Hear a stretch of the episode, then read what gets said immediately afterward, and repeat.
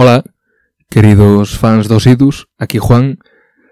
Probablemente vos destes conta de que faixa un tempo que non publicamos nada. Así son de anárquicas as cousas na calimera e podemos asegurar que seguirán sendo así por moito tempo. Non obstante, se de algo somos culpables é de ter secuestrados dous episodios que pensamos vai sendo hora de que vexen a luz. Foron os dous grabados nun día moi especial, o Día da Festa Hortera da Calimera, que celebramos aquí en Compostela en decembro de 2021, fai xa case un ano. E nos tivemos o prazer, aparte de organizar, de falar durante máis dunha hora con fundadores e fundadoras tanto desta radio como a do centro social onde estamos ubicados. Tende especial ademais que foi o primeiro e ata agora único programa dos IDUS feito con público en directo, E foi divertido, foi electrizante e agardamos que vos guste.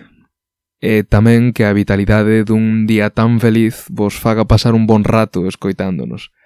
Así que, sen máis, aquí vos deixo co especial Festa Hortera dos Idus, un programa totalmente único na súa especie. Shh, que empeza.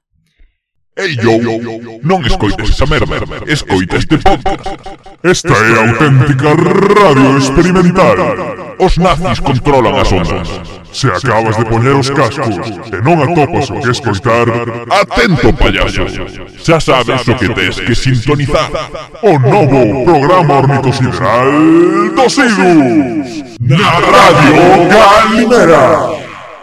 Creo que xa vai sendo hora de ir empezando... A antes de empezar. Antes de empezar, pena que nos pisaron 45 minutos de programa. Vale. Nos imos facer o noso programa como tiñamos pensando desde o principio. Cinco entrevistas a diferentes invitados e nos igual pisar o karaoke. E, e ao final debate a navaja. De, debate a navalla. Eh, esto todo non está sendo grabado, tranquilos. Eh, antes de nada, que, a ver. Antes de nada, eu dixen a miña nai que isto iba a ser nun auditorio enorme, así que vou pedirlle ao público Hola mamá, que si me estás faga escuchando. como que son cinco personas cada un. Non sei se é unha tarea fácil. Sí, pero ao longo de todo o programa tendes que estar dándolle moitísima caña. A ver, vamos a facer unha proba aquí. Cinco personas cada un, eh?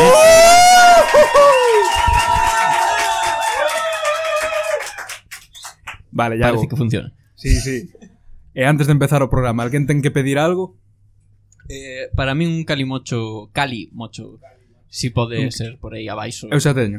Hai licor café tamén. Voume mover á mesa da xente seria por aí. Deixolle o micro a, a, a xente que non sexa tan seria. As noticias económicas. Radio Nacional. Un Hércules de la Fuerza Aérea. Para estudiar el recurso del Partido Popular contra... Requisados los aparatos de la radio pirata La Calimera, los miembros de esta radio Cupa Radical en busca y captura son acusados de galeguistas radicales, anarquistas radicales, feministas radicales, independentistas radicales, autogestionados radicales y asamblearios radicales, entre otras radicalidades. Bueno, eu, Iago, que? Cantos ollos mirándonos, Sí. fijándose. Normalmente Ose, ose non hai viaxe. Ni, nin temporal, nin, nin espacial. Eh, igual un viaxe pola nostalgia. un viaxe pola Calimera. nostalgia radiofónica porque este vai ser o aclamado programa histórico dos Idus no cal traemos a, a todas as glorias da historia da Radio Calimera que nos conten a súa movida porque eh, non sei se quedou bastante claro pero a festa hortera da Radio Calimera estáise facendo un pouco polo aniversario do novo califato Cali, fe, se, se, ha, se ha pillado, non?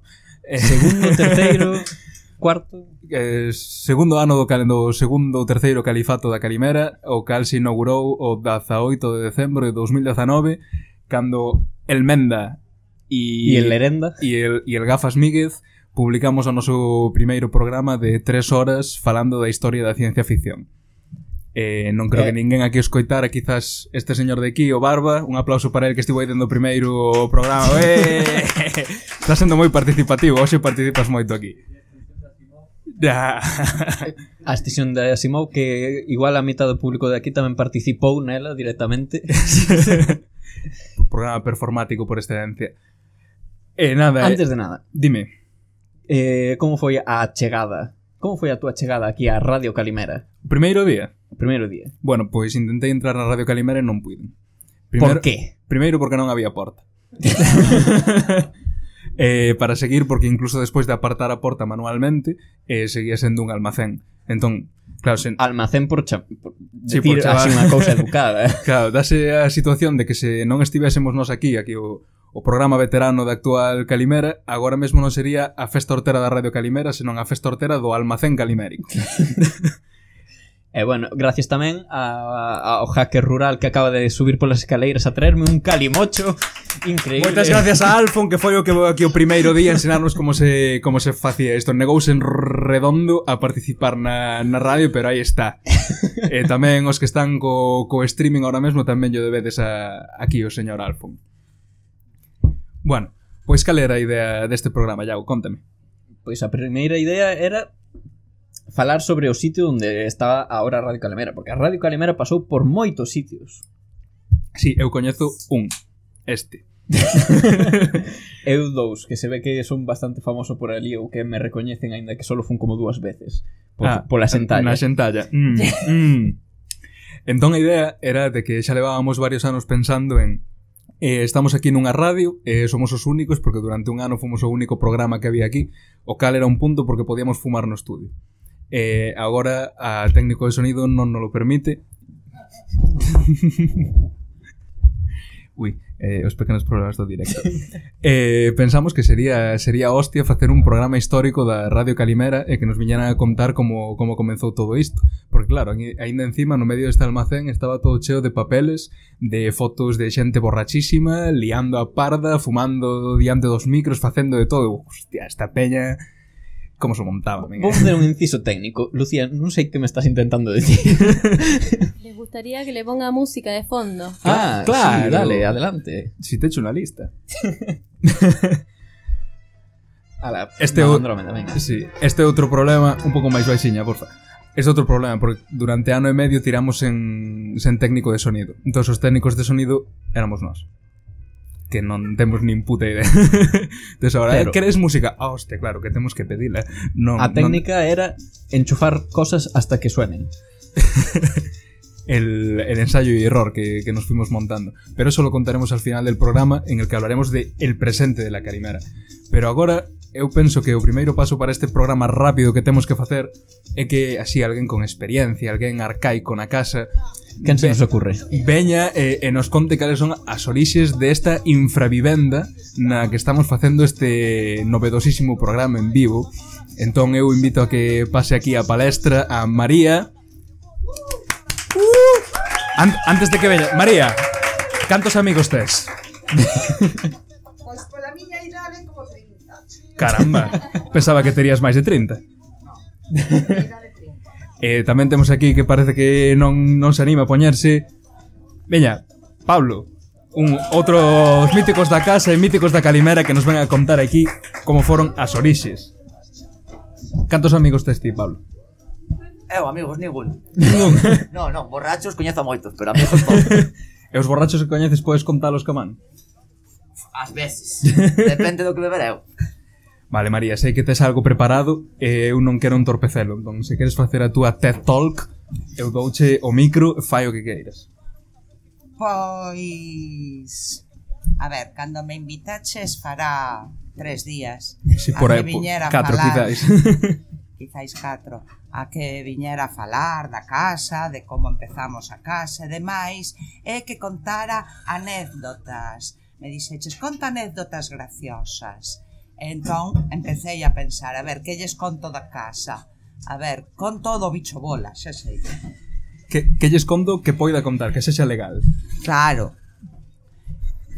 Pero despois pensei o do bicho bola, a ver se si non o entenden, porque na casa O sea, a xente da casa tivemos moitos problemas de comunicación sempre.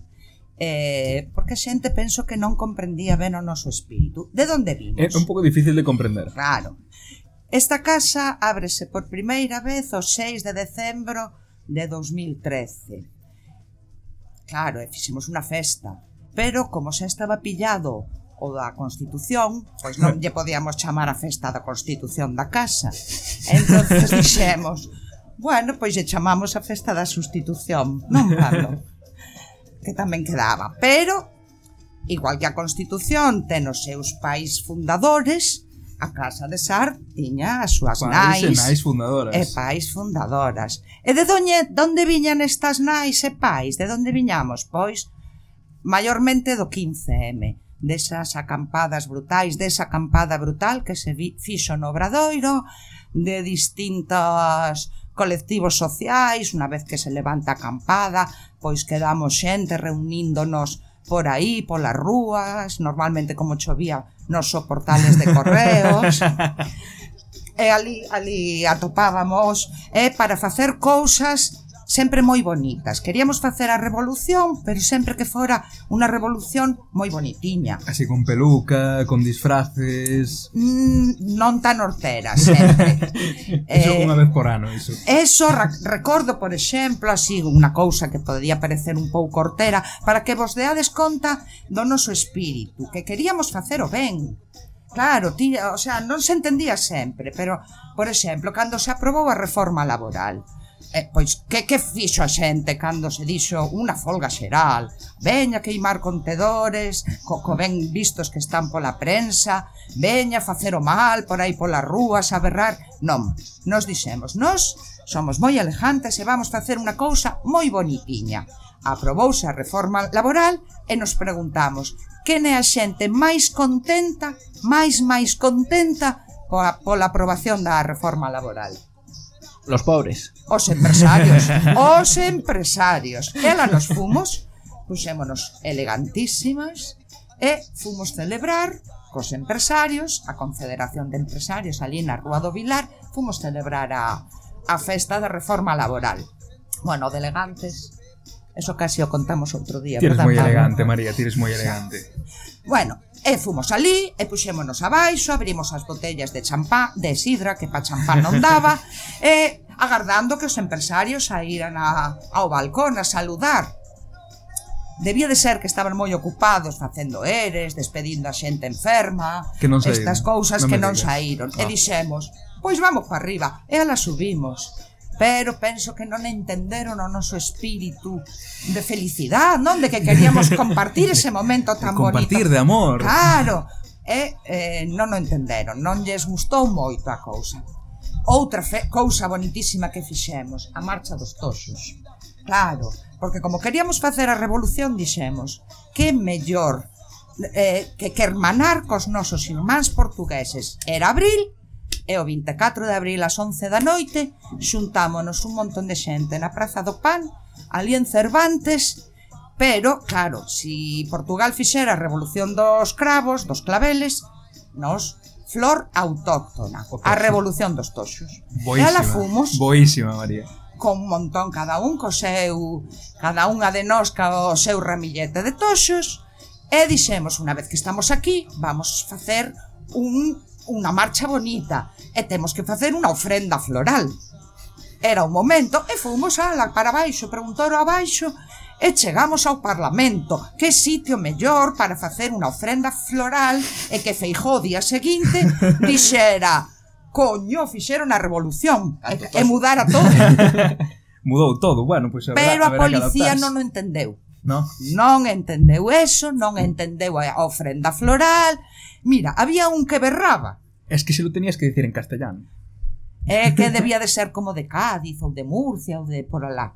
Porque berraba, pero claro, foi quitar ofrenda floral do Parlamento en vez de agarrar os toxos polo rabo de abaixo, que era por donde había que agarralos, que os peláramos, colleu a camán o, o, o, o ramiño de toxos e berrou, canto berrou ese policía non o entenderon tampouco que era unha ofrenda floral, é que de verdade. Por eso, eh, cando dixen, vou contar o do bicho bola, dixo, ai, se conto do bicho bola. Pero a ver, a ver, non sei se iso sí que é o do bicho bola. Non entenderon tampouco. Lembraste do que non entenderon tampouco? Lembraste cando fomos ali a facer a Caixa Galicia? Ca caldelas. Caixa Galicia para os novos agora é a, a banca, banca, presenta sí, pois, Galicia. Pois a verdade é que tiña unha sede moi curiosa, eh, eh, chea de, bueno, eh, unha sede, chamaban de eh, unha fundación, supostamente, bueno, pois decidiron eh, privatizalo todo. Entón, nos realmente fomos a ver unha película así, curiosamente, de casualidade, porque botaban ali películas do cine Europa, Entón, de casualidade, pois nos atopamos un grupo de xente vendo a película. Foi unha casualidade, eh? Non, isto, a xente que non pense mal, foi unha casualidade. E entón, cando rematou a película, dixemos, joder, é que esta sede é moi bonita. E por que non, la quedamos, por que non nos quedamos con ela? Que tan bonita que é, nos vamos a quedarnos aquí. E ali nos quedamos. Pasa que, bueno, a policía tampouco entendeu moito. e, bueno, ainda durou a ocupación da na Caixa Galicia todavía menos que a Salallago, pero bueno, media, polo menos intentou. Media hora, media hora, media hora. Pero, Ocupas frugales. Pero cousas bonitas, non sempre quisemos facer cousas bonitas. A revolución, pero que fora bonitiña, pero habían problemas de comunicación. Entón chegamos alguén, un señor de boa fe, veciño de por aquí, e dixo, no, dixolle a un compañeiro de, de nós, Teño aí unha casa, se a queredes, para facer as vosas asambleas, para facer cousas, bola deixo. E, e cedeu nos a casa e pa aquí viñemos. Entón, cando entramos aquí, a primeira imaxe que teño é, bueno, chegar, ver a casa, tal, abrir a porta do xardín e invadir o jalpón e a parcela da veciña. Foi o primeiro que fixemos. Mal, mal. Como Notos... vamos a empezar ben? Queríamos facer cousas bonitas. Claro. e se invadimos o jalpón de feito, a raíz diso puxo aí unha versa e eh, bueno, puxo aí os marcos ben ben, ben marcados. Comezamos a guerra dos marcos do SAR. Ah, outra imaxe que teño é aquí no piso de arriba abri, eh, porque aquí había tabiques e ta, bueno, tabiques, madeira, sí, separando diferentes estancias e había un crucifijo enorme nunha delas. E, claro, como vos conto isto? Que, que o primeiro que fixeron, eu non, pero primeiro que fixeron foi Queimalo. espetar da, o crucifijo. No chan boca abaixo. Eu decía, pero a ver que por menos meteron a Javier Crae no juzgado. Un pouco de por favor Entonces o, o plan de traer o cura a bendecir a Calimera xa, xa, queda xa fora, de longe, non, non era só un programa dos idus que está aí no tinteiro de traer o cura a bendecir a casa, xa era cousa vosa de antes. O anticura. eh, Pensouse. Pero non, non, non, sei que non Que iso vir ou non lle invitamos, xa non me acordo. Dixo xa non me acordo. Porque claro, fixemos cousas, mira, onte saímos no, is, eh, memorias do Facebook.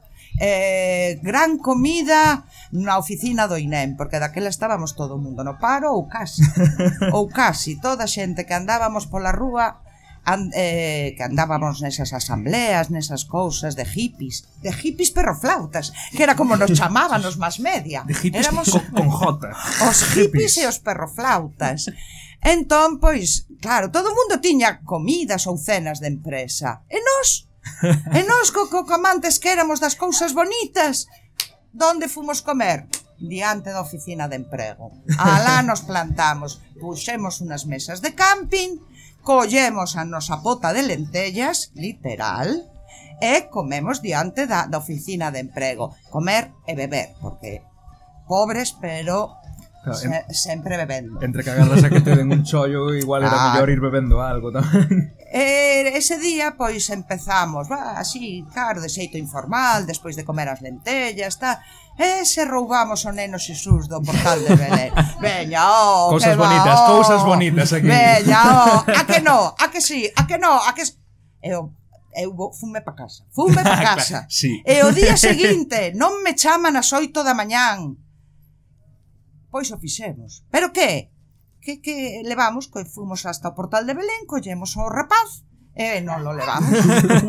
Eu, pero tades tolas, pero madre mía, pois nada, que mande stop desahucios, unha nota á prensa e que diga que foi, porque senón, claro, ninguén se vai enterar de quen roubou ao, ao rapaz, ao pícaro ese. E tal, eu como vamos, eh, como vamos facer iso, que somos unha asamblea horizontal, estos desahucios, eu non podo tomar esa decisión dunhas tolas que comendo lentellas se lles ocurren esas cousas. Non mezclar lentejas con licor café. Nunca, nunca. Entón empecé, xa me mandaron o escrito que había que publicar, estamos fartos e dixen eu, foi fartas. Entón mandei un mail desde o correo de Stop Desahucios dicindo que fora que fora fartas. E a la chamou, empezaron a chamar a... Bueno, si saímos na, na Argentina, en México, en televisións de todo o mundo saío o roubo roubaron o Belén en Compostela. desa obra o, de arte. o Grinch galego patrimonio rouba a Navidade. Patrimonio nacional decía unha veciña. Eh, como pode como levarse poden... así o patrimonio nacional? Era feo pegado a cuna. como, como todos os nenos do Belén. Estaba aí pegado a cuna, unha cousa de verdad. Bueno, e, e, e o conde, conta ti o de, o de, o de conde, era conde Droja, porque daquela Contanos. tivemos, tivemos tres alcaldes en pouco tempo, daquela xa vos acordades que era Santiago de Corruptela. Sí.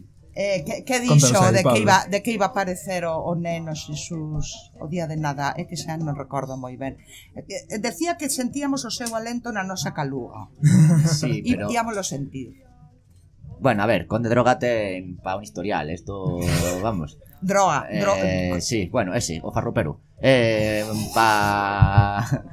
Pa, bueno, ten pa, pa moitas, pero sí, bueno, fixo, fixo varias mentre estaba por ali o lembro na, no, no foi o Nadal no que se subiu ali arriba do Belén e dixe, bueno, pues xa que non hai non se estou eu, se subiu ali con, con dúas rapazas lixeiriñas de roupa a bailar ali o disfrazadas o, de Papá Noel. Sí, o burriquito de Belén, non sei que, dixe, bueno, pois pues mira, sustituimos un burro por outro burro. Perdón, con perdón por burros, pero pero bueno, non Eu creo que o do, o do alento na nuca foi cando foi cando allago iso. Cando a, a invasión da San Lallago. Ya. Yeah. Hmm. É que isto de invadir A ver, que, que tenemos Claro, despois, despois o problema do, do, do neno foi que, claro, non se eclipsou o gran Manuel Castiñeiras, pero bueno. Eh, o que? O gran Manuel Castiñeiras non se eclipsou con, con iso. Dixo, ah, que este rouba no neno Pois pues, eu roubo o códice, joder É verdade, esa nos ganou, eh sí, sí. Esa foi mellor, a do códice foi máis, máis no, suada ainda que a nosa Deixou nos en ridículo bueno. Bon intento, bon intento A ver, sígueme aí, María, contame historias da casa, non só das vosas aventuras alcohólicas... No, no, eh, esto era por facer a revolución, pero bonita. Porque, claro, o neno, o neno Xesús, a súa reclamación era eh, eu estou aí no medio do Obradoiro acampando, pero cantas familias hai sen casa, cantas familias están sendo botadas a rúa sen unha alternativa e sempre votando as, fas, as familias máis pobres, uh -huh. porque recordado é cando votaron a Urdangarín de Pedralbes, lle deron unha carencia de cinco anos e despois o enviaron aí a Ávila a disfrutar da vida, pero a xente quedábase en casa, non só quedaba o, o rapaz, quedaba en temperie, pero a xente quedaba a miles, diariamente, miles de familias tiradas á rúa, Entón, bueno, era outro xeito de reclamar e outro xeito de, de sair na prensa estas bueno, Mar cousas. María que onda Vedes, a parte de parte da CESA Osar e temporalmente parte da Radio Calimera, tamén é integrante de, de Stop Desahucios en Compostela dende fai moitos anos, non? Pois nove, nove no, anos. Nove anos, así que, vaya, unha labor tamén envidiable. Mira que... Hai que, hai que decir tamén que este no, segundo califato da Radio Calimer non habría sido posible sin meses dos eh, altavoces de María sendo utilizados eh, e ela dicíndonos a ver se si me devolvedes os altavoces dunha vez. Eh, sí, eu devolvería os altavoces, pero quedamos en radio, entón. cousas, cousas que son cousas, pero con... mira María, cousas teño, bonitas. teño unha pregunta. Ti cando chegaches aquí, nos nos idos trouxemos na primeira temporada un arquitecto eh, despois de facer unha, un examen total da casa, dictaminou que isto era unha infravivenda. Crees que cando, cando ti chegaches isto era unha infravivenda ou incluso menos? Claro, habería que preguntarlle ao arquitecto que é unha infravivenda. Porque claro, isto non é unha vivenda, isto é un centro social, unha vivenda é onde vive xente. Entón, Aquí a entón xente só disfruta, non vive. Claro, participa. Entón, eh, pois para unha familia é unha infravivenda, para uns hippies perroflautas non. Está ben. É un estilo de vida, é un soño. Eh. Ben. Todo é relativo neste mundo. Que me poñan a min diante o arquitecto ese. Me Eh, que parto la cara. Co chollo que me tiene aquí para construir estas cosas, joder, A ver, pois contanos que esa idea, a ver, que que atopaches aquí cando creaches a Eh? Bueno, pois realmente un pouco con- o que dixo María, isto estaba eh, pois em, era como se, como se fora na vivenda porque estaba dividido con, con tabiques toda, toda a parte de arriba o Jalpón, bueno, o Jalpón se, siga destruído como se lleva agora, o Eso continúa. Sí. O fallado, o fallado estaba feito un desastre, non se podía pisar, estaba a piques de, de caerse.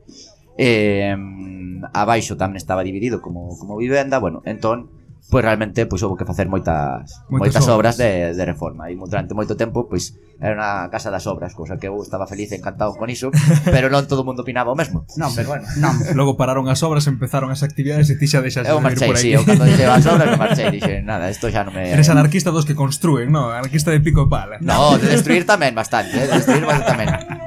de destruir. Non é verdade. Marchamos cando antes da pandemia isto foi decaendo porque vos deu por poñervos a traballar. A traballar, vos a ter deu familias. por reproducirvos. claro, empezachedes a levar outra vida. Entón isto ia decaendo cando entrou esta nova xente. Esta nova xente, el Yago e el Yo. Na, antes, pero, antes da pandemia. Pero aínda fixemos moitas cousas aquí, sí, sí. eh? O do bicho bola foi Pero mira, o de destruir, o de destruir Eu lembrome perfectamente que, claro, cando me dixeron Ai, tes contar alguna anécdota da casa, tal E a primeira que se me veio a cabeza xa foi o do ácido sulfúrico uh, sí, Esa, esa, esa anécdota Tía fixeches, claro. pero non la sufrimos Bueno, eh, a ver Heredada, herencias Claro, non chego aquí E, bueno, houve houve unha como, claro, xa non sei o nome agora, o da festa da, da xa, o de o San Canuto. Uh, non, sí. San Canuto, San Canuto sempre foi a actividade, non sei por que motivo, pero a actividade que máis xente atrai. a saber. Moito máis que a radio en vivo, diría. A actividade que máis xente atrai. Eh. Máis que as actividades culturales é eh, de eh, eh, interés de, científico de, que facemos a menudo. Sí, sí, moito máis. Moito máis. Moito máis. Non sabemos por qué, pero moito máis. Pero é a festa trae moito. Bueno. Mira que fixemos unha festa de paleontoloxía. Ti crees que a xente está interesada máis en Bueno, de paleontoloxía casi lle gaña, pero, pero todavía... non. Bueno, a cousa é que, claro, remataba a San Canuto e o baño de, eh, o, o que está na casa, sí, non o de fora, que está na casa, completamente atascado, pero completamente atascado era decir, pouco. era decir, pouco, vale, pum, desbordando, eh, en fin, bueno, e dixo, va, pois pues isto haberá que amañalo, haberá que amañalo. Eu tiña un compinche aquí nas obras que chamaba Manuel, un moi bo compinche de, de obra, parecíamos Pepe Gotera e Otilio. O sea, eh, bueno, entón, dixen, nada, pois pues, vou a solucionar isto ás bravas, que vamos a coller que desatascador ni tal. Vou a tirar de ácido sulfúrico pola pola cañería. O desatascador da natureza. Claro. E entón cheguei, fui na ferretería, esa da ferretería xa me avisou, bueno, cho vendo, pero isto ilegal vendelo, eh, non sei que, vendo cho tal, isto non sei que, con moitísimo cuidado, moitísimo cuidado, non sei que, isto... Eu, bueno, sí, sí, trae, eh, trae. Dame, dame aquí, dame aquí. E aquí chego, e era unha botella dun litro enteiro. Chego, a poso na mesa, Manuel, xa tiña ácido sulfúrico. E Manuel, o meu compinche, jarra a botella, de golpe toda para baixo. E de repente empeza a sair un fume negro. Un fume negro, joder, aquí parecía ni o volcán da Palma Que dices, esto, esto que está desatascando, esto está ben Fume negro está desatascando? Eh, Enchemos eh, o baixo. Bueno, eh, entón, eh, empeza, sí, empeza a sair o fume, o fume, o fume, o fume. E outro, outro compinche eh, no tenis que estaba abaixo, onde son a sala de dos, bueno, o concerto, de repente empeza a berrar. Eh, eh, parade, parade, parade, parade. Parade, parade, parade. O, o mal xa está feito. Claro. E entón, o ácido sulfúrico colleu, comeuse todo, arrincou toda tubería, a, a, re- reventou completamente a tubería, a, tal, non debería pasar porque era de plástico, pero botáramos de xica a saco para fixala, entón se comeu toda a xica, empezou a caer en parecía A as, merda. cas, as cascadas do Niágara, ácido De sulfúrico, merda. As cascadas de Niágara, pero- con, pero con ácido. Con, mie- con mierda, restos de comida, de compresas, de todo, caendo por aí, eh, a que empezou a caer polo chan, o chan derretiu o cemento tamén, empezou a derretir todo unha riada, isto, eh, vamos, iba a cortar a, a casa na met a metade. Bueno, ao final tivemos que coller, poñeros con pico e pala, pum, pum, pum, pum, pum, pum, cavar un buxeiro, hostia de grande, dirixir cara aí ácido sulfúrico, e o mellor, pois, ainda estará por aí soterrado en algún furando. momento. O mellor xa chegou ao centro da terra, quen sabe. Pero... Cando perdades cobertura é un cable que furou o sulfúrico de fai cinco anos. bueno, a cousa é, e xa remato con esta anécdota, eh, que colle e dixemos, bueno, ahora obvia- obviamente o baño desatascou, pero o que pasa é que nos cargamos a cañería. Claro. Por lo tanto, O baño non está está, pero- está, bueno, non se pode utilizar. Entón, uso. colle e agarrei o, o váter e quiteino de San Kleino de onde estaba e puxeno do lado e puxen un, un cartelote dicindo por favor, eh, esto que non, que non se utilice. Non, non usar, bueno, por favor. O día seguinte, o día seguinte, aparece na, ven unha compañeira, Lucía, ven outra compinche de, da sobra, e chega, e entra no baño, e nos atopa que non hai máis cun cajao metido dentro do baño que estaba bueno, non usal por, por, sa, salvo emerxencia pero bueno eh, y nada, Histo es un pouco historias escatolóxicas esta é a razón rapaces de que hoxe moitos de vos vos cambiarades nun baño que non se pode usar e teñades que ir a outro fora para ir ao baño. O baño que agora é un ropeiro, antes era un baño. antes do ácido sulfúrico.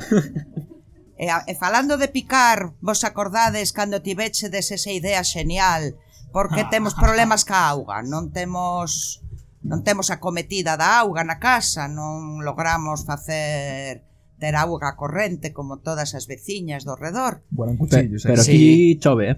Claro que chove, pero antes de chover no estábamos empeñados en, joder, esto hai que poñer auga, hai que conectar a, a arqueta e, e metemos auga, ¿no? Pero claro, o problema é que onde narices está a mierda da arqueta? acometida. Claro. E puxéronse a furar na cera diante da casa. E atopamos xente pico aí pum pum pum a, a topar e, e, pero tades tolo encontraron petróleo.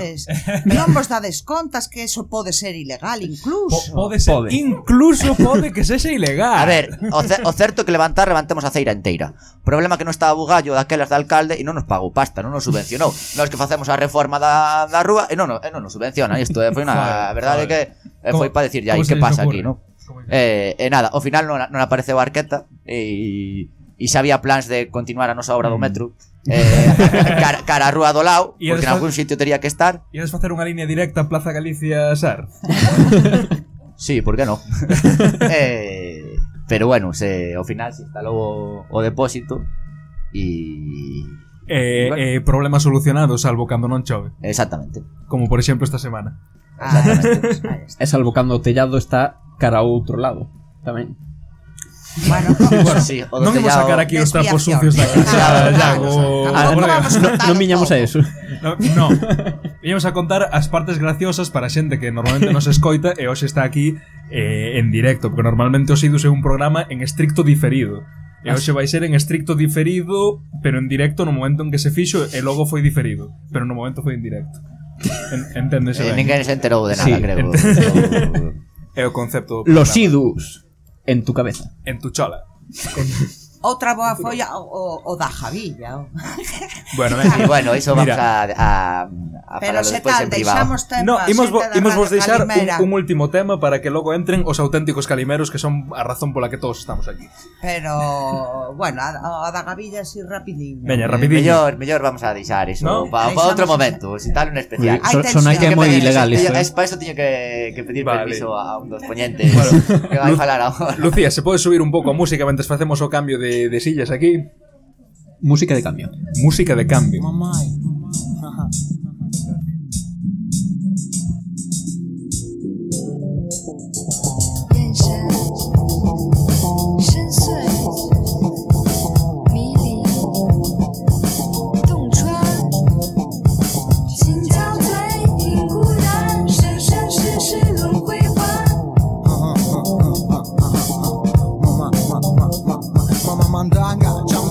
Será porque Não sei, o teu nome é contigo, tudo é risa. Estou alegre numa nuvem com teu sabor a mandanga Que se me sube, tanto tempo juntos. Contra a corrente, fixe-me indecente Amando-te na minha mente Desde adolescente, não sei que queres que pretendes Não sei de onde vês, nem quem realmente. Se serás um estado mental da gente Podo detectar-te pelo brilho dos olhos. Naquele piso dos malhos, sou no quinto caralho. Esteas onde esteas, não há falho Pero tô cansado este rollo incómodo. Hazme testeño te perder los sentido que me queda. De si estaré pillado, si un mundo me enreda para morrer atrapado. Tantas historias rulando, no coco. Entre paranoia, se tanto me ten o que ci me conten, ti sarà sempre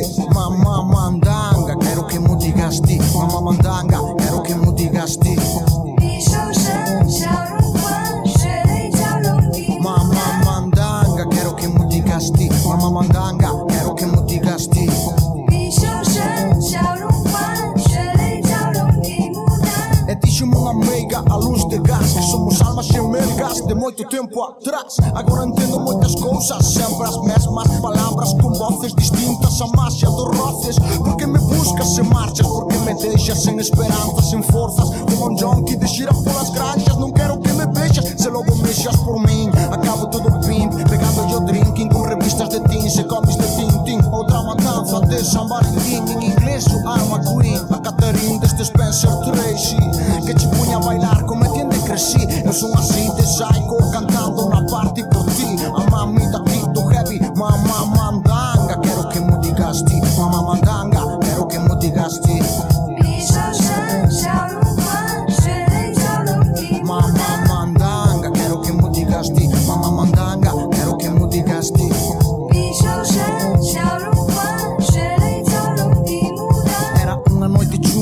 via lunga. Allunga Anche la paccianca toccando merengue. Te anche tarahino, baruggio decente Fervi o sangue, deixa che me venga.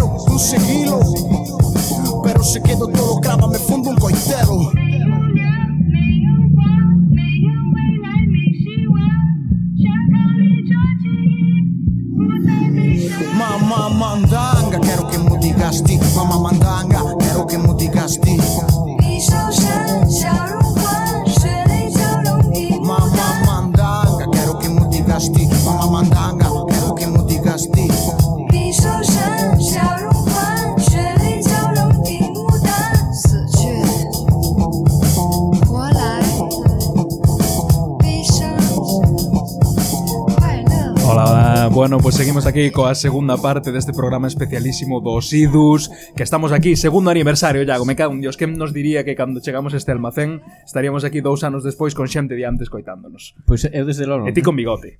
Eu, eu pouco se está falando deso eso. moito, se está falando... moito se fala do escote e pouco do bigote. E daxe uso o bigote. Ten utilidade. Eh, para rascar miga despois de comer. Ah, Ter por un postre. Claro, como te pillas miguez, migas, eh, Uf, eh, eh duro ese. Eh? traía o preparado da casa. Bueno, é a hostia estar aquí con todos estes amigos, xente que, que, nos, escu que nos escoita dende fai tempo, míticos da Cali, xente que non veu nunca, Dano, que tamén facía un programa aquí, hola, que pasa por aí? E, e a hostia que estamos agora aquí sentados con dous que eu só vin nas fotos da, da antiga festa hortera. Aquí Óscar e Edu... A bella escola. A, a non tan bella escola, porque teño entendido que non foste desde os dos da dos do Burgo das Nacións, non? Dos da fundación estricta da Calimera. Non. Non, de, de que época sodes da, da Cali? Eh, a Cali, bueno, por, por remontarnos a historia, eu sei da historia, ainda que non estivera. Conta, conta. Naceu en no que era o, os, os, os barracóns do Burgo das Nacións. O Burgo das Nacións onde ahora está filo, filoloxía... Sí, filoloxía e periodismo. En Vite. Eh. E todo máis. Vite manda. En Vite, Vite manda. Eh, eso todo era barracóns que tiñan un funcionamento asambleario e había un, un, un deles que era un, un barracón social que lle chamaban, que non vivía ninguén ali, E ali, a base de, de festas e demais, foi como nació a Radio Calimera e foi como se subvencionou para mercar os aparatos todos a base de, de alcohol. Así de sinceramente. Licor Calimera. Sí. Digámoslo seriamente, o licor Calimera pagou o, as orixes da Radio Calimera. Bueno, non, basicamente era unha radio que funcionaba en un barracón social que facía moitas actividades aparte de, de tal.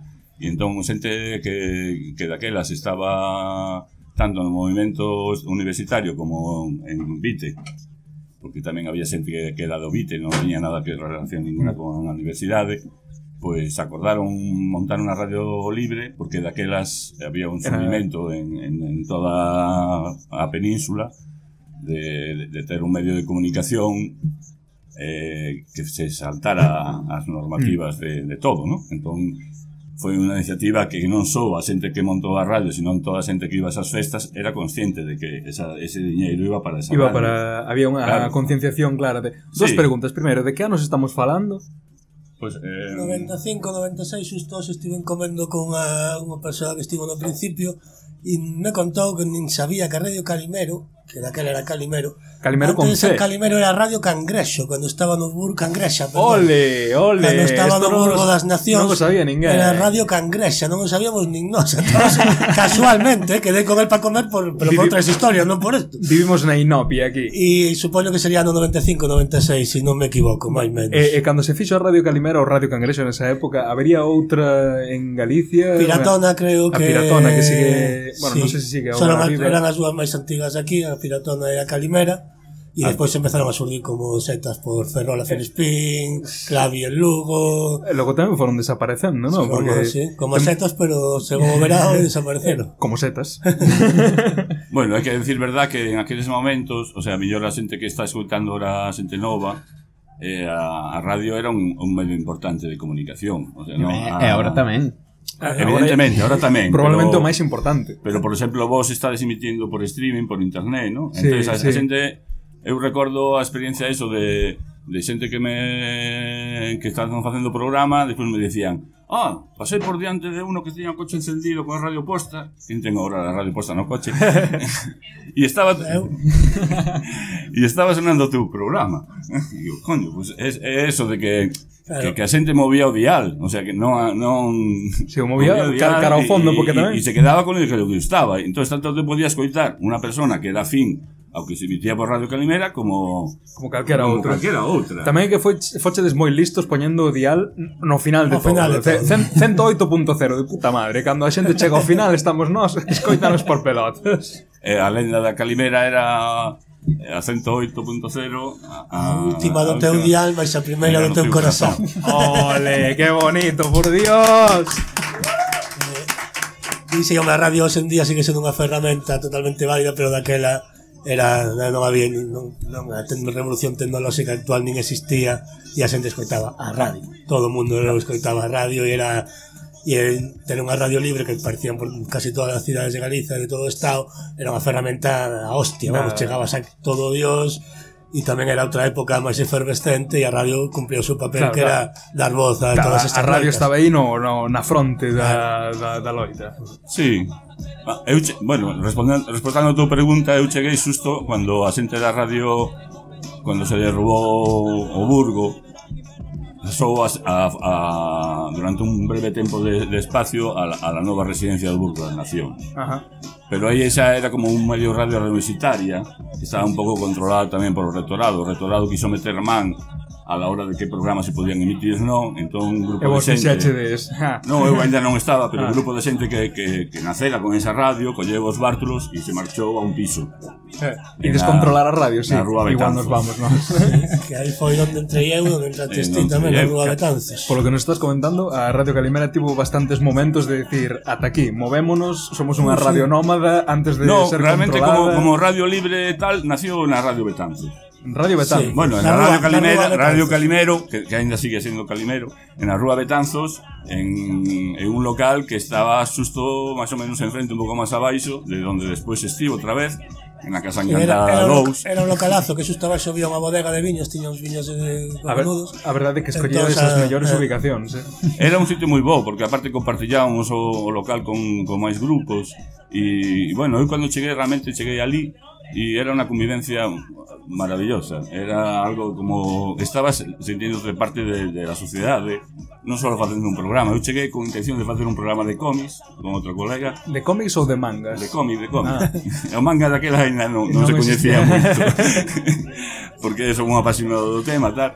E a pouco rato deixei o programa ese e empecé a facer programas inform informativos, de, de, contra, de, de tal, e porque a radio non só era alguén, un espacio onde facer programas, sino que ao final era un colectivo máis da cidade. Claro, vivo. Era, era un colectivo que participaba moito do ambiente social da cidade e, e tamén de, políticamente estaba moi activo. Non, a festa claro. Rotera realmente eh, tiña tanta participación porque a radio estaba viva en ese momento e, e non só facía festa hortera a xente de que facíamos a radio, sino os, a, a os xente que nos escoitaba. Claro, que agora eran, pode que estamos agora pode que estamos nun momento baixo en canto ouvintes porque bueno, a radio está en un proceso de transformación, a, o rollo streaming, os podcasts e tal, pero polo que me dis, daquelas é que era un seguimento masivo, non? Todo, todo o mundo sabe o que é a Radio Calimera. Sí, sí. Nos vamos por aí e como, ah, no, eh, temos un programa na Radio Calimera, tal. A Radio Calimera, claro, claro Pero que sí, eso yo... se escucha por internet. Eso, eso donde se escucha. claro, todo o mundo en Santiago, eh, coido que, que a mitad de Galicia ten esa memoria da, da Radio Calimero aí soando. Sí. Sí, bueno, porque eh, realmente, vamos, era un momento brillante a, a nivel de, de sí. participación. Y eso se veía na radio, porque claro. tanta participación, tanta xente distinta con, con no mesmo espacio, e a verdade é que era alucinante como radio facías conexións en directo en Cataluña aquí en outro lado había unha manigorda en algún lado aí mm, mm, mm. estaban direct, entrando en directo estamos Era unha radio moi viva, moi... Esta vez non me ollo, non me ollo da cuestión. Eh, Tiñamos unos principios básicos, básicos, que era facer os programas en galego, por aquilo de que era un momento en que o galego había que defenderlo, igual que agora. Sempre haberá que defenderlo, por desgracia eh, non utilizaron unha linguaxe discriminatoria de ningún tipo uh -huh. e basicamente o demais era cada quen que fixera o seu programa después, pero eso sí, despois había unha asamblea de, para de vez en cuando nos reuníamos e as las decisiones se tomaban pues por un acordo unánime, básicamente. Uh -huh. Sí, eu Era... nunca fui moi amigo das asambleas, pero sempre recordo a Asamblea da Calimera como das mellores que vivín na miña vida porque daba gusto. Bah... Era igual que outras asambleas te resultaba máis, buf, Cando ah, non... Esta ibas contento e salías máis contento todavía. Cando non se vota porque non fai falta é o mellor. hai consenso, claro, hai consenso. non, porque se tendía a facer pues, toda a iniciativa se valoraba como positiva Eu recordo que a pouco de entrar, por falar de anécdotas, que a mellor a xente se está aburrindo un pouco. Si, sí, vamos casar en eso somos divertido. Eh, fora, cando viñera o Manu Chao a montar a Feria das Mentiras a Ajá. Compostela. Tem, temos a grabación en casete abaixo na fonoteca sí? do, do Manu Chao aquí. Pois pues a primeira oferta que recibíramos meses antes, cando se sabía que iba a vir, foi a Radio Calimera, nos ofertaban ir ali, a, a montar a radio ali, un estudio, e emitir desde ali todo o que se estaba celebrando na, na feira. Mm eh, era unha oferta fantástica. a pouco tempo de, de, de, de chegarse o momento de, de tal, a historia non era. Era tal que nós tiñamos que deixar todo o material da radio, desmontarlo de onde tiñamos, montarlo ali, que era un pollón, ainda estábamos en Betanzos, e tiñamos antena no tellado, pero nós, nos tiñamos o estudio no baixo. E era un follonazo. Montarlo ali e que viña unha profesora de Coruña de non uni- da, univers, de la Universidade de Coruña de non sei que non sei cuánto con sus alumnos a levar a radio e que nos poderíamos facer a, os, os nosos programas ali mientras tanto. Co, co voso material. Fantástico. Planazo. E entón foi a única vez na miña vida da experiencia da radio en onde se chegou a votar a iniciativa de votar ou non. Eu levaba pouco tempo e sabía por outras circunstancias de moitas máis cousas alrededor deso e votei en contra. E só eu e outra compañeira votaron en contra, votamos en contra e despois hubo como 12 ou así a favor e altos que se pasaron. E en ese momento un compañero se levantou e dixo Bueno, como hai dúas personas en contra, non se vai E para mí, foi un choque, para mí foi un choque que me cambiou a miña maneira de vivir a, a día de hoxe estou agradecido a ese momento. Tal, gracias a Radio Calimera Moi ben, gracias a Radio E que tal foi logo a experiencia? Porque vos movechedes Agora Radio Calimera está na cese do Sar Pero nun momento estivo moi moi preto de aquí non? Na, na Casa Encantada. Aí sí. no portal de enfrente. No portal Despois de, de, estar en Betanzos Hubo problemas con o, co dono Que non nos quiso renovar o aluguer E nos fomos a, ao veedor que é un, que é un pouco máis abaixo, non sei se sabedes, a Costa do Veredor, que era un sitio bastante xa oscuro de por sí. entón, moita da xente que estaba na radio esa deixouna porque non escoitaban sus colegas os programas, porque non, non se recollía en toda a Compostela, e pouco a pouco quedou menos xente. Ainda que ainda había bastante xente.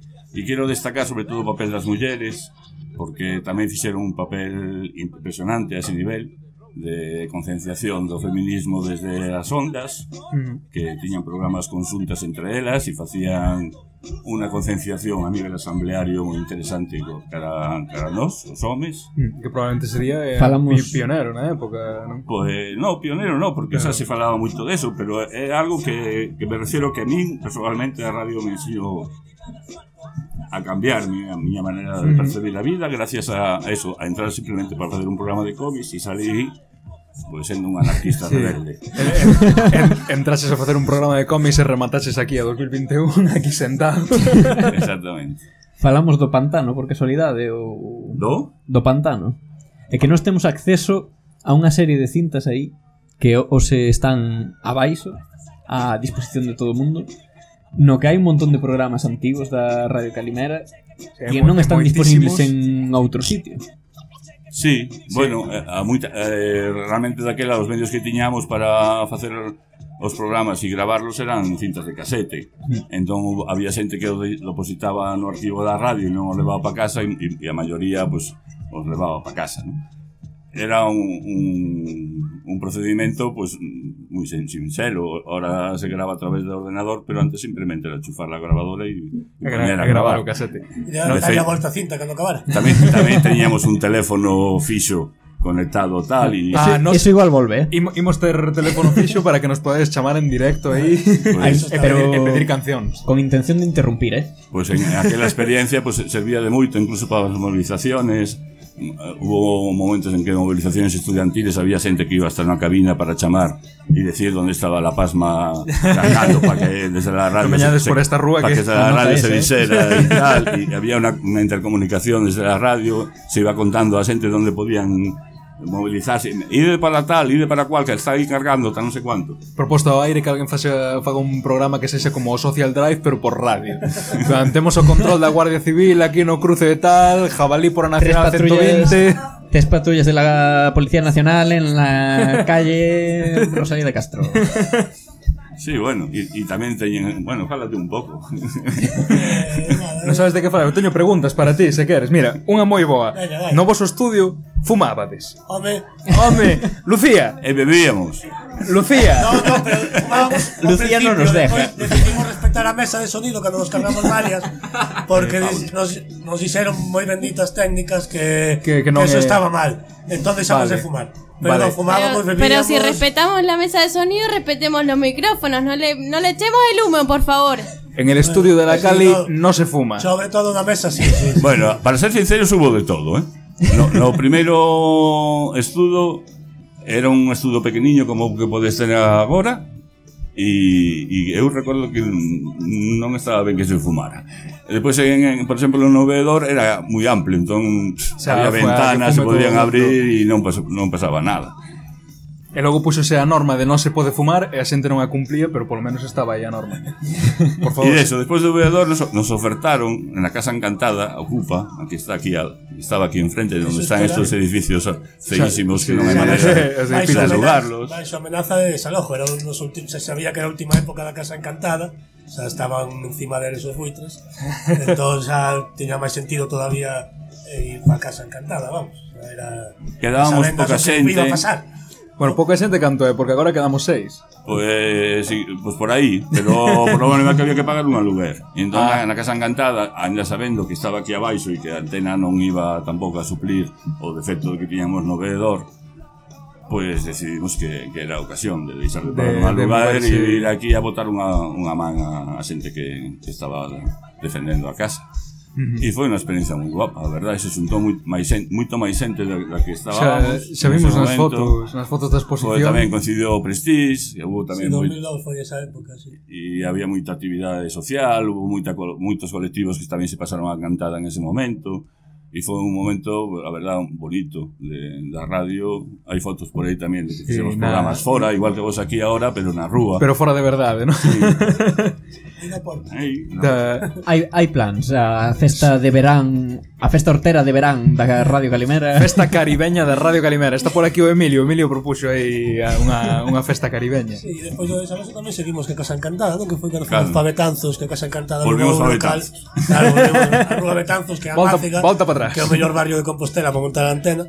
O barrio da Máciga Que abaixo hai fotos de, de momento de montaxe Que Pasad, pasado máxima, seguri ben, eh. máxima eh. Subindo ui, ui, un andamio sí, de tres corpos sí. Arriba do tellado Unha antena de 12 metros eh, Suxeito por non sei 4 persoas Mentre, mentre beben a cervexa Realmente eh. como, como... subir o tellado varias veces E máxima seguridade Total, estábamos máis locos que nada Como a foto esta do, había dos medo, americanos Colocando a bandeira Ah, eh. sí, como plantando a bandeira aí Bueno, despois creo que bueno, conseguíramos Incluso máis difícil. Unha das voltas conseguimos que o veciño do último piso Nos deixara subir pola trampilla do robótico entón eso xa, Oye. xa mellorou bastante a seguridade das nosas vidas xa non ter que ir pola fachada poder acceder desde, dende unha habitación do último piso foi toda unha garantía de non caer Outra cosa non, pero pasádelo ben, ben, ben nesa época, eh? Porque vimos as fotos que tiñades por aí e... Eh... Ojo, claro, cuidado, nos estamos na festa hortera, non? Hai que recordar sí. esas festas horteras na NASA, na rúa, na plaza do 8 de marzo... Si non tendes nada que envidiar Joder, esta festa. festones, vamos. Anécdota máis tola que recordo que, home, a conta, conta, que foi unha merda. O festón se fixera nunha discoteca na Sarela, creo, ou algo así. Porque no a NASA que, daquela estaba pechada. No que agora a mala testa. Que sempre foi na NASA que había E, no, no, no. non. Pasarela e as aforas de Santiago. As Aforas. Do hospital novo para baixo. A NASA se fixeron as últimas. E alquiláramos unha parte da sala, nós pensamos que alquiláramos a discoteca, pero non, había máis festas na outra parte da discoteca, non nos nin idea.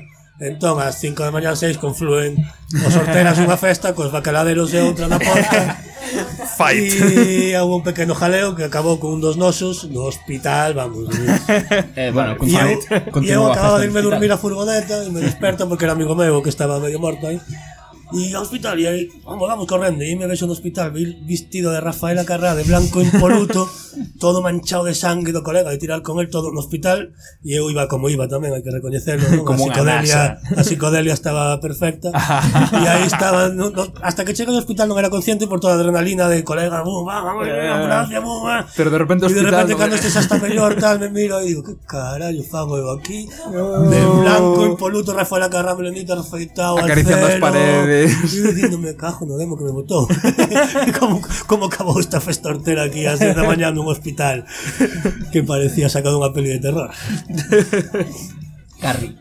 No, pero as festas horteras eran a mellor festa que había en Compostela un, en po, todo o un, un pouco esa idea se acababan de, de as, en- retomar. as entradas se costaban na NASA rapidamente, que eran 400, 500 entradas o nivel de playback que había aí de espectáculos. nivel de playback inasumible. Xente durante meses traballando seriamente no seu espectáculo.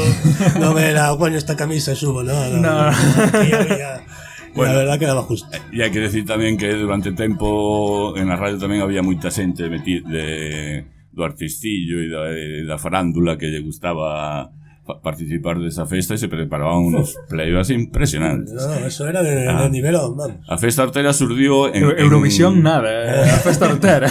a festa artera surdiu en un bar que xa non existe, a Calexa, que non, non sei se conocedes, o Sachegou, a parte de atrás do Sachegou, ali estaba pero un día normal que decidiron facer unha festa hortera e pinchar música hortera no, no bar. Eu non coñecía en la radio ni... ni Ningún concepto de hortera, non? o concepto de hortera sí coñecía, pero...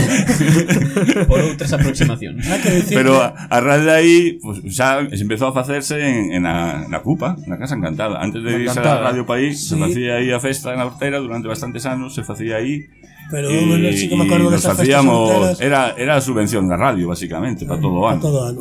bueno, que has encantado que en las fiestas solteras era que todo a barra daba calambre. Entonces, sacar sí. una cerveza, una cerveza en 100 me cago, No que rompa arriba todos. Una cerveza. que voy a quedar aquí pejado en cualquier momento. Dime, dime cuántas quieres, 5 eh. o dime todas. Porque...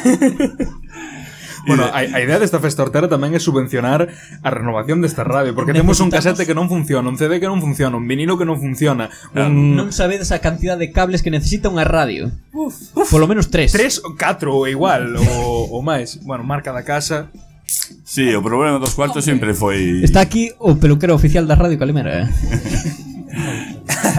Tamén o técnico oficial O problema dos partos sempre foi, as, foi, foi o tema preocupante da, da radio de, Os cables ou os cartos? Daí de moverse tanto Despois, despois estivemos na, en Betanzos Cando era xa a Casa Cantada 2 E acaba, marchamos cando xa o aluguer nos iba a renovar E foi cando fomos a Sentalla Eu que a... aí estiveche de xa ata, ata chegar a Sentalla estive en pouco tempo Ata aquí Sí. Claro, foi o último paso antes de chegar a casa do peixe. Sí. Eu as sentalla estive en pouco tempo, de, a deixei porque me sentía un pouco como como o pai da, da radio sí. non me mola esa sensación de que to, todo o mundo me chamaba se tiña señor, un problema. o señor da Calimera era, era eh. abuelo cebolleta. Aquí é isto que ten que renovar. Ese ahora, Juan, Juan É do 93 sí. E decidí voltar decidí voltar porque, un marcho, non? Porque tiña apetencia de voltar a facer radio Decidí voltar a unha asamblea da Sentalla Donde se decidía mudarse. Que, se, que se nos mudábamos para aquí. que, que votades? Xusto no momento en que quería voltar. E aquí estivemos montando, porque eu participei da montaxe xunto con Pablo e moita da xente. Aprendimos carpintería con Pablo, eh? Sí, sí, sí. Eh. Ui, te, estudio... Unha boa obra, eh? realmente... Foi un, un traballiño, unha, unha experiencia moi guapa. Estuvimos meses aí currándolo para montar ben o estudio, empezar a funcionar. Xa, só con cantidade de hueveras e de tal que hai no desván, xa tiveches que facer un xollo sí. da hostia. Moita tortilla tortillas sí, sí. aí no... Fixéramos, sí, fixéramos un crowdfunding destes que daquela non se sabía nin o que era. e, bueno. eso, pois pues mira, eso foi o último que supemos nós cando nos chegamos aquí dixéronnos estos paus fixeron un crowdfunding, deixaron o material novo Todo aí e non volveron. pero, pero onde está o material? Ves ese desbancho de cousas e tal? Debaixo debería haber unha radio. a mesa era unha boa mesa, eh? Esa que se anda que utilizamos, no, non falla. Realmente Eh, era había moita, moitas ganas e creo que tardamos moito en montarla. E cando montamos eh, moitos de nós xa estábamos pff, como desilusionados, non? Nos veíamos incapaces de esto que pudiera funcionar. Estades No, a tempo de voltar, Estábamos un pouco pendientes aí do, do compa que non o veixo agora, pero de que, de que nos acabara de explicar como era o mecanismo este para poder gravar e para Ah, poder El a música. El, el Alfon. Porque o eu- Alfon que é como o espírito eu- nas tinieblas. Él está aí, vai Eu radios. Foi desgaste e foi a realidade, a realidade porque queríamos montar unha antena nunha parte alta de Compostela, porque Claro. para nós é Sí, moi sí. importante o analóxico, Sí, para mí sí. é máis importante que o digital porque eu teño que decir Primero que porque non teño ordenador, nin o quero, nin me gusta. Antena está hai que decir que parte de todas as cervezas que se merquen hoxe nesta festa serán destinadas a intentar Que proxectar Alfon- que en algún día se poña de volta a Unha antena da. Radio Galega. Porque eu, eu vos propoñer de día Cuando estuvo en la Casa Encantada Estaba montada en la Casa Encantada Que estaba más baixa que esto Un poquillo más Poñerla aquí no tellado Ainda que solo sea para emitir Sí, sí. Ainda que sigades emitindo Barrio. Por Sí, a- streaming a 20 claro. a 20 Emitir metros para a xente que vive por aquí. Sí, sí. Porque si no No sé si eres capaz de conseguir Lo que nós non a, somos a capaces 20 30 metros e de Sodaca polledes a, a radio aí, a- aí pillo Radio Calimera, guai, guai. Ai, é unha pregunta, mira, para porque estuve vendo as vosas programacións nesa época tiña de overbooking, digamos, o sea, realmente había que pedir permiso para facer un programa, estaba todo ocupado. Mm. Así como agora nos gravamos cando nos hai das narices porque non hai cola Por, tal, Se ve que nadie quere facer un programa propio con liberdade de prensa eh. eh, e... e liberdade de todo, decir o que vos dé a gana, tal. A xente non está interesada xa. A ver, durante ese tempo de, de auxe da radio, a xente que quería facer un programa se chegaba á radio e entón alguén que xa era un pouco veterana se ofrecía un, ou un par deles a, a ser a, a, as madriñas de, ah, de esa nova persoa ou desas persoas e deseñaban todo o que era pues, o, o mecanismo de funcionamento da radio tanto a nivel técnico se non coñecían tal como tal estaban con eles os primeiros programas para, para darles apoios e tal. E basicamente pues, era eso de facilitarles a tarefa de incorporarse. Mm. Claro, dicir que al facer radio está chupado, sentiña, que non sí, ten... só hai que sentarse e empezar a eh, esbardallar. Tiña 19 anos, sentiña, non tiña nin idea do que era unha mesa nin nada e ah, con, non, non tes agora 19. Cunha, cunha boa madriña e con ganas e xa... Hai que vamos, decir, a ver, Ao final acaban facendo dos programas seguidos de dúas horas Claro. e pico porque se me facían cortos, vamos, non... É que nos cando empezamos aínda bueno, porque tiñamos que chegar aquí, pelearnos co equipo, pelearnos entre nós, pelearnos co guion e todo. Este cabrón Pero no va, ahora este chegas e dis, no Lucía, dale al play. ¡Pam! e Lucía encárgase de todo. E ala, que, Bueno. bueno, que suene Manu Chao Ah, e a tirar. Eu, o, o papel de Lucía o, o aplaudo, pero o habitual era Venga, que, lo que aplaudimos todos. Vamos, Lucía. Uy, qué gripa aí. Hai que decir que durante un tempo largo o, o papel de Lucía cumplíamolo e hago máis eu facendo isto. Ui, Funciona? No. Es, este non é. Prueba outro. Ui, este, no, no, i, igual é o cable o que está. O técnico da técnica é necesario, pero tamén é necesario que o que faga o programa sempre levar a mesa porque sí, para mí resulta sí. moito máis divertido sí. facer o programa controlando eu a mesa. Mo, moito máis. Que, que, por moita por moita confianza que haya cada persoa que este na eh, mesa. Eu teño que non, decir non está na cabeza. Que, eh, claro, non está na tua eu cabeza. Eu era o que estaba na mesa mm, normalmente nos nosos programas antes de que chegase Lucía e érame divertido hasta que fixemos un programa no que non se me escoitaba a min e tuvemos que repetilo tres veces. Uf. A ver, aí eh, deixou de ser divertido. Era, foi un programa Bueno, a ver, era divertido porque era un programa no que só se me escoitaba a min Eu dicía, pois, pues, ah, ah eh, que opinas, Iago?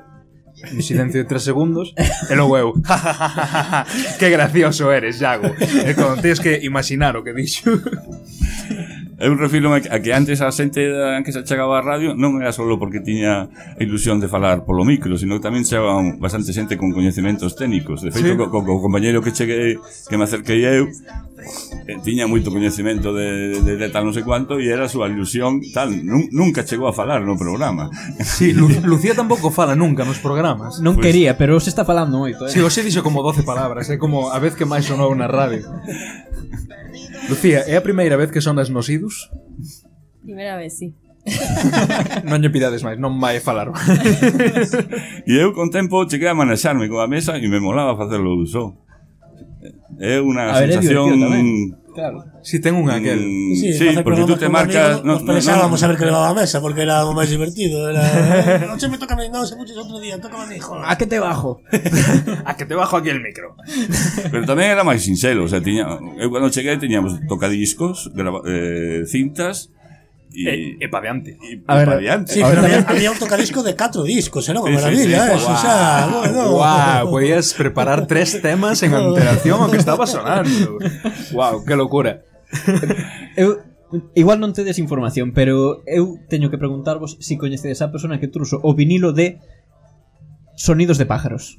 Uh, de, demoslle moitísimo uso ese. no. eh, probablemente dos, dos mellores que temos aí. Polas mañas ben, perfecto. Sí, nos, o, que, o que creo que aportamos de novo a este programa é que démonos de conta de que, claro, sendo unha radio, podes facer viaxes no tempo e de repente decir que estás pois no Cretácico superior. E basicamente o noso programa pouco a pouco pasou de ser un programa de divulgación, ciencia, tecnoloxía, historia e tal, a ser un programa de viaxes no tempo. Friction. Plan, bueno, eh, imos o, en directo ao Cretácico Superior a conocer a este Anades Platirrinchos, un dinosaurio extinto fai 40 millóns de anos. Os intentámoslo tamén facer un viaxe aos orixes da Calimera, pero estropeouse nos a máquina sus. Chegamos moito máis. Eh, problemas do directo toque de vale, control. Estamos, estamos dando un toque de control a xente que non nos deixou tempo facer o programa, entón temos eh? que eh, Aquí, o Emilio, ai, agora é el tempo importante, no? Claro. O oh, Emilio, por que non dice algo Cando para estaba de solas na radio non pasaba isto. Non pasaba. Tempo que tener, é, eh, é o que ten abril, non? No, Lucía, sube aí o, o Emilio. Tens que darlle o botón. Tens que prendelo. Bon, que tal? Ah, oh, oh, Emilio, como é, como é que achas este programa de Radio Calimera? Non, a verdade é que estou nos escritando dende abaixo eh, é interessantísimo eh, é máis que necesario porque a xente, si, sabe que aquí andase, andamos a facer cousas mas non saben que historia teñen de fondo estas cousas. Entón eh, eh traer aquí a dous A dous dinosaurios, a dous míticos, colera. perdoar, vou, vou decir a palabra a, a dúas reliquias. A, do, a dous vellos da Cali, hombre, dillo. Claro, claro, no, no, no, no, pero pero facedes falta aquí, eh, de verdade. Si, sí, home, se non temos pasado non temos futuro tampouco. Exactamente. Non pode ser que Iago máis eu seamos a historia da Cali, porque no, esto non ten sentido. Entón. Algún, algún día seremos nós os que temos nesta situación, Juan. Eh... Ojalá, ojalá. Eu creo que sí, non? Que me chamen Esperemos. un día dentro de 30 anos. Hola, ti eres o a... Ah. Juan Arias este, podes vir a falar 20 minutos na Calimera? a Calimera, pero como emitides iso por ondas ultrasónicas a da luna ou como vai a cousa? Aunque conste que non fun eu o que alargou a cousa foi o Monti, eh? Que ia no. empezar ás 12... É, é eh. igual, é igual. Xa, so, é que os so, sapoconchos van lentos. Sapoconchos sí, criu. Os sapoconchos van lentos, sí. Unha anécdota, na Radio Calimera cando estaba, non sei que, se respetaban sempre o, os, as horas do programa. A xente tiña con constancia de que tiña que tener o programa desde a hora e, e despois estaba xente esperando fora. Eu recuerdo que cando entrei, que facía o programa este de Cami tal, unha vez que estaba esperando fora para que se foran, Vía que non salían, vían que non salían E xa lle foi a pechar na porta aí. A ver que pasa, ta? E entón me salió un e me dice Estamos facendo informativos E era o único programa que tiña preferencia E, e te podías quedar sin emitir Porque había informativos. Ah, que bon. Claro, Pero o que acabas de facer tú non o facía ninguén. Claro, pero... Ah, pero é que agora a, a roda de historia cambiou. Endo... Agora xira de outra sí, forma. Agora é endogamia remix. Aquí pode sí, aparecer no? calquera destes da cal e falar de repente. Mira, fai que fale alguén do público, veña. Entrevista ao público. Entrevista ao público. Que opinades da Radio Calimera? A esta xente que se eh, está indo. Agarra, agarra antes de que se vaya. Sí. non, pero aquí non tiñades que agardar eh, Por iso cambiamos os horarios Para que aquí al certo invitado. Sí, bueno, pero porque os nosos invitados teñen moita implicación social Estaban agora en, en Teixeiro na marcha anticarcelaria. Claro, mas xa, xa falou que... ou non falou? Xa, xa falou, xa falou, ah, xa, xa falou. quedou tranquilo de falar. Xa, xa falou non digo nada. E, e precisamente a radio Unha das experiencias que tivo moito interesante Foi acudir á marcha de Teixeiro Para emitir certo. Emitindo dende, dende o cárcero dende, dende, dende, dende unha furgona. dende a porta tiñamos, tiñamos un emisor pequeno que se perdeu. cunha antena e aí nos íbamos na, furgon, na furgoneta. e avisábamos a xente que, que, que coñecíamos dentro para que nos escoitaran. Nos escoitaban. De feito foi eu unha das mellores experiencias da radio a Radio Calimera dentro do trullo. e na lama se fixo outro ano na marcha da lama e en Teixeiro lembro un ano do 2004 que estaba Xoseta Río dentro Fixemos a marcha e despois tivemos visita con el pola tarde. Ah. Cando entramos o, a visita estaba todo o módulo aí, "Ué, ese somos da radio, ¡Ué, Calimera, E uh! aí, Xosé todo encantado aí presentando, mira, mira, estos somos que estaban na radio pola mañá tal, e dos, hostia, que guai, sí que nos, sí, Sí que nos Nunca tivemos tanta audiencia como no, a Agora, verdad agora que- mesmo temos audiencia aquí en o Trullo. que esa experiencia do coche ou furgoneta foi varios anos aí Única. con Pastora, a mamá de Xosé, berrando ben alto e varios da radio aí cunha mesiña de tres pistas e un CD cutre un, un algo de música para acompañar. Outro rollo. Moi precioso, era precioso. Outro rollo. Bueno, tamén era bonito cando estábamos ya algo máis ao principio, porque agora que xa que estamos chegando ao final, pois pues, imos falar tamén do noso rollo. Era que éramos só dúas personas na Cali, Eh, a que hora grabas cando nos saia das narices? Fúmase eh, dentro, que nos vai dicir que non? Eh, digo máis, o día que se fixo oficial a cuarentena, Juan e Maiseu viñemos aquí ás 6 da mañán para gramar o que sería o último programa dos Idus antes antes do, do grande COVID. parón do COVID. Sí, e temos estado aquí igual eh, 12 horas grabando, porque además, claro, os viaxes no tempo hai, hai que facer moita postproducción do programa, entón igual sí. estabas ás 6 da mañá aquí e ás 10 da noite decías teño fame. Por que será? Igual levo a birras todo o día. Outra pregunta histórica. Alguna vez pediste comida a domicilio para a radio? Porque no sí. sí. Merda, é que está todo pensado. No último programa da primeira temporada, que tamén foron seis horas seguidas aí, pedimos viño e pizzas. Ah, é que mira, sabes que nos pasou? Que hai unha carpeta de cuñas históricas aquí na radio, e Iago máis eu estábamos os primeiros días, somos compañeros de piso, pensando cuñas, e dicindo... Pensando bromas. Calimera, eh, eh Licor Calimera, eh, Calima Mañarea, todos con cosa da cal e logo íbamos ás cuñas. Estaba todo feito. A radio tamén, tamén se, bebe, se bebe licor, licor Calimera e eh, tú. Pero me cago en Dios. Xa de no feito, hoxe Move por aí o micro, Emilio. Ponlle por aí o micro a esta persoa que quere falar. E ás veces, bueno, que fixemos un, programa específico Está falando o público que... ¿eh? que levábamos eh, viño eh, e pastiñas e eh, o pasábamos Pastiñas ben, ou pastillas? Pastiñas ah, yes. Pastiñas, pastiñas para pasalo ben Pastitas. Pastitas. Pastitas. Pastitas. Droga non. Droga non. Bueno, eh, droga o, o que quiser. claro, porque como é unha radio non se ve, non? Efectivamente. Bueno, eh, mira, xa que estamos, outra pregunta que xa, quería... Xa me perdí, cuál era a pregunta que me fixeras? Ah, se pediras comida a domicilio a Calimera. Ah. sí, a, a resposta era sí. E logo, cal foi o programa máis largo que lograche desfacer aquí na Radio Calimera? Contestamos antes nós, creo que foron 3 horas e 20 minutos. Sinto por quen a escoitara. Eh, da eh, colaboración de aquí Sí, sí, fun eu, eu culpable. fun eu contando unha viaxe ao Valle dos Caídos. Eh, eu, eu eh, falaba eh, da de feísmo urbanístico, pero ah, okay. no, andan, no, no, andan no, por aí no, tres horas. Creo cada... que é máis larga de mí. Sí, eh. sí, sí, sí, fun eu culpable. Eh... A trilogía del Señor de los Caudillos. Pero, pero con viaxes no tempo e eh, ao mesmo tempo contemporaneidade, bueno, recomendo vos escoitalo. Que Hai que facer unha, unha, unha esquema temporal dese programa para deixalo claro. Eu creo que sin dúbida bateron o récord sempre as mulleres cando facían as jornadas de, de radio de mulleres que duraba todo o día. Entón, ah, claro. aí non non non, eran non, non eran programas cortados, sino que era todo o día íbamos mudando de tal non sei cuánto, pero cubrían todo o horario da, da radio. Particularmente o 8 de marzo e non sei se algunha alguna outra data tamén así se facía especial. así especiales. Pero vamos que era era moito común que chegado un momento a xente da radio fixera programas en, en, en común. Hmm. Eh, como aquilo de pasaselo ben como, ¿no? como, como, como hoxe. Eu recordo cando estábamos en en en, joder, me sale, en a costa de Beodor e fixéramos programas destos en plan de de tomarnos a cachondeo temas como el de, de la xente que estaba morrendo porque tomaba pastillas na discotecas.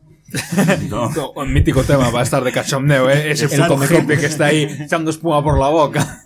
entón cada quen facía dun, dun papel pola radio en plan teatrillo e podía durar todo o que quixéramos hasta que nos cansábamos. Non sei eh... se chegábamos a estar tres horas, pero facilmente. E eh, algunha vez unha radio así con público como a hoxe? A radio na calle, che, non? Chegos a facer, aparte radio na rúa.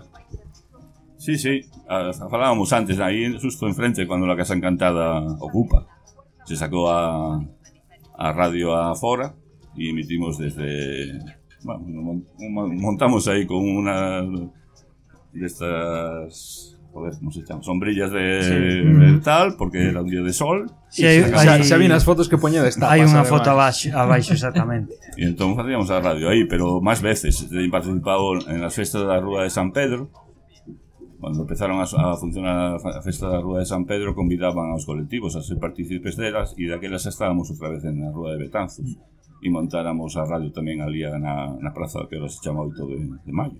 Que por, certo, de marzo, perdón. Que por certo, se estamos facendo contraprogramación sí. a festa da, sí. da Praza 8 de marzo. Sempre facemos contraprogramación, contraprogramación a alguén. Ou eles a nós. Pois pues mira, eh, creo que temos que ir rematando co programa, non? Para que empecen os concertos, pero bueno, vamos a darnos unha licencia de 5 minutos. Dalle, dalle. Eh, eu quería preguntar cal é a sensación, no, de que de repente, despois de tanto tempo, chegaron a unha festa que prácticamente sen vos non é nada, no? Porque a exposición to, todo é o que fixechedes vos, o sea, a historia a da Calimera. Vos, claro, o sea, aquí realmente inda que o tomemos a coña como va, os idus traen de invitados a estes dous que facían a radio fai 20 anos, tal, pero realmente esta festa é un pouco un tributo a vosa obra na radio. Entón, que, que se sinten chegar a unha casa e ver unha foto de ti borracho vestido de vikingo na parede? Era un gustazo, era un gustazo. Eh, cando, chap, cando avisa o amigo indio de Alfon... Oja. Eh, bueno, sí, no racismo, no... entende. Eh, indio porque indio. Ah. e chegas aquí dicindo, bueno, pero despois de tres anos sin pisar esto tal, estará ahí, ves este unha sorpresa. Estará feito unha merda e resulta Ojalá que non. plata, estará un, bueno, un, un pouco na calimera aí colocado, tres piraos que sí que están, pero bueno, como é xente. Uno presente.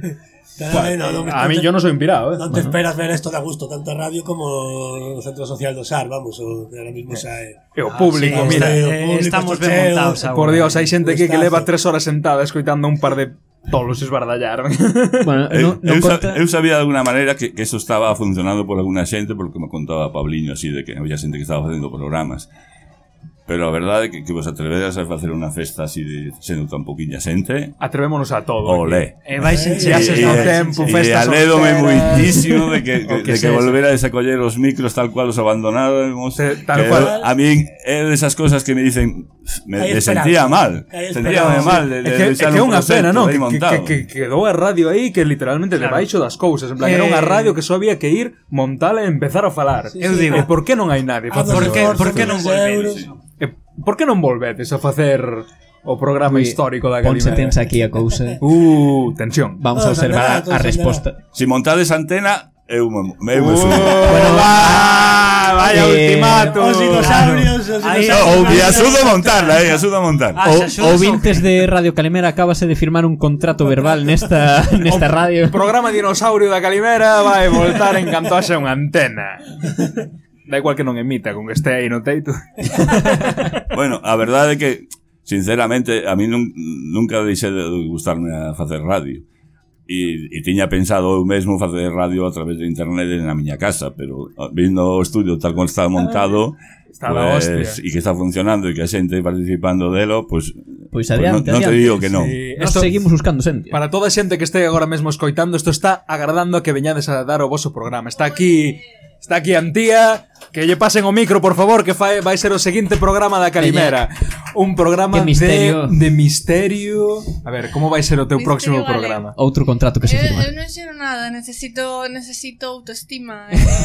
Eh, eh quere facer un programa sobre crímenes en Galicia e tal, pero como que non se anima. Que, que lle decides a alguén que non se anima a facer un programa? Pois que é moi fácil, que fales como falas con as túas colegas, que non te cortes, que a mellor maneira de facer a radio é estar relaxada, e, e sentirte ben a la hora de facerlo. E eh, que o lindo, estás estás estás eh, Escoítanse os aplausos empezando desde abaixo da casa, eh. Uh, é posible incluso que a radio sea a solución última para os problemas de autoestima da xente. Pode ser, pode ser, porque ao final, ao final escoitarte a ti mesma, eso é un subidón, que non te eh, bueno, un, máis ben un bajón. O síndrome, o síndrome do locutor, que o chaman. Sí, síndrome do locutor, cando fixemos un programa de ratas, tivemos que Iago máis eu escoitar todos os nosos programas Dios. para buscar os erros, eu tive un problema de disociación con miña propia personalidade. Quero añadir a isto que encima vivimos xuntos.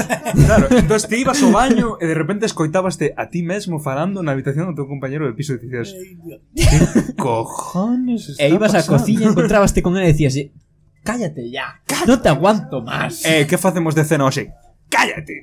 Estoy hasta os huevos de ti. Joder, tonto, bueno, tus chistes non tienen gracia.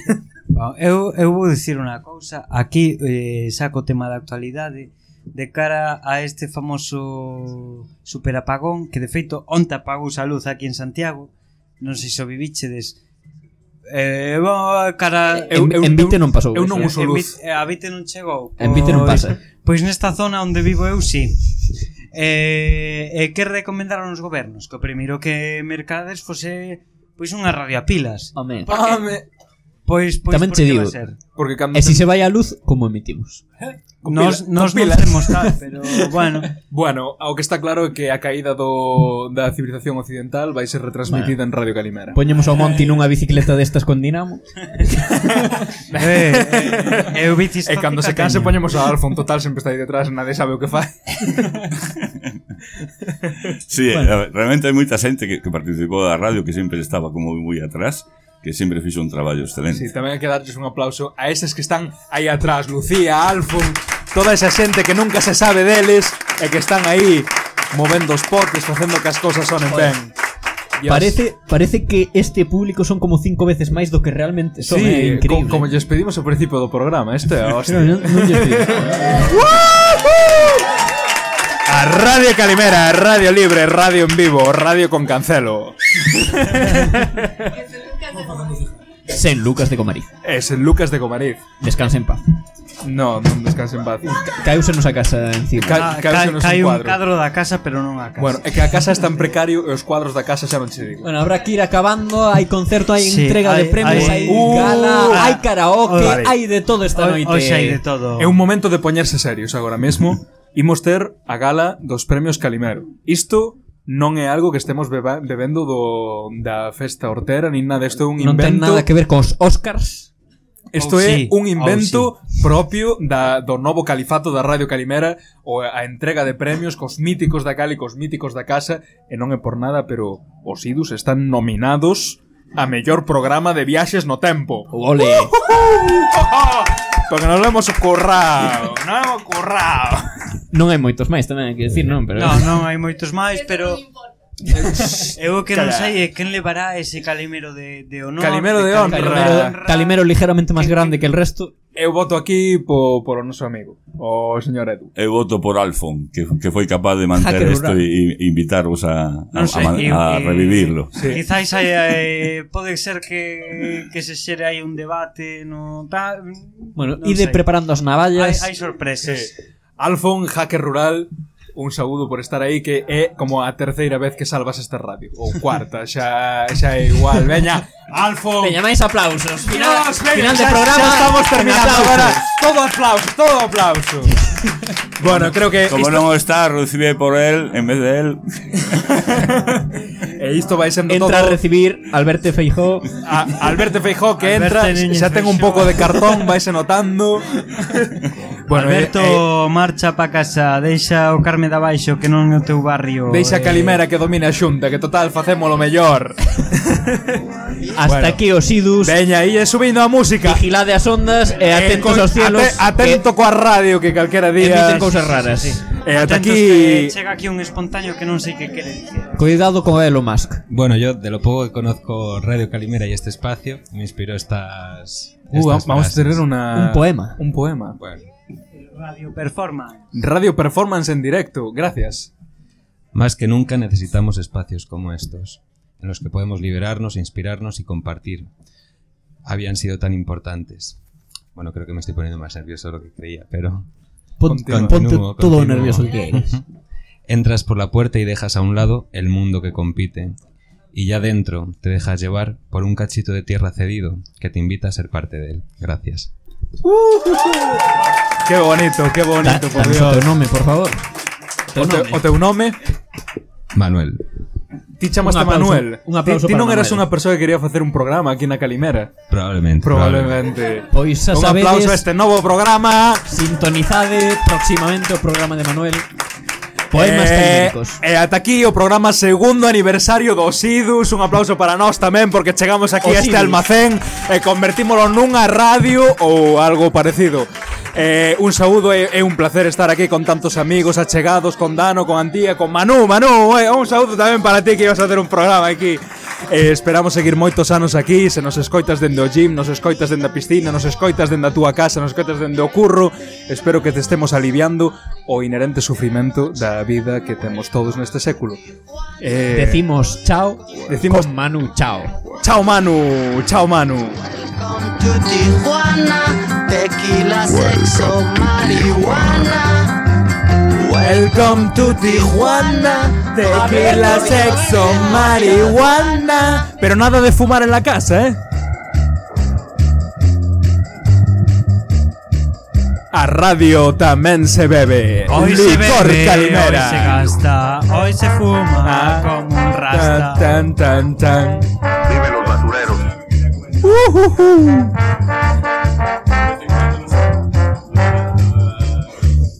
¿Alguna novedad?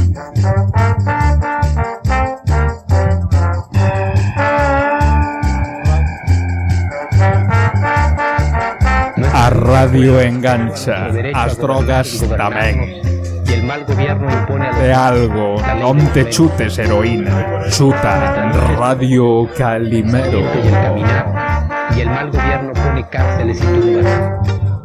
Nuestra lucha es por la justicia y el mal gobierno se llena de criminales y asesinos. Techo, tierra, trabajo.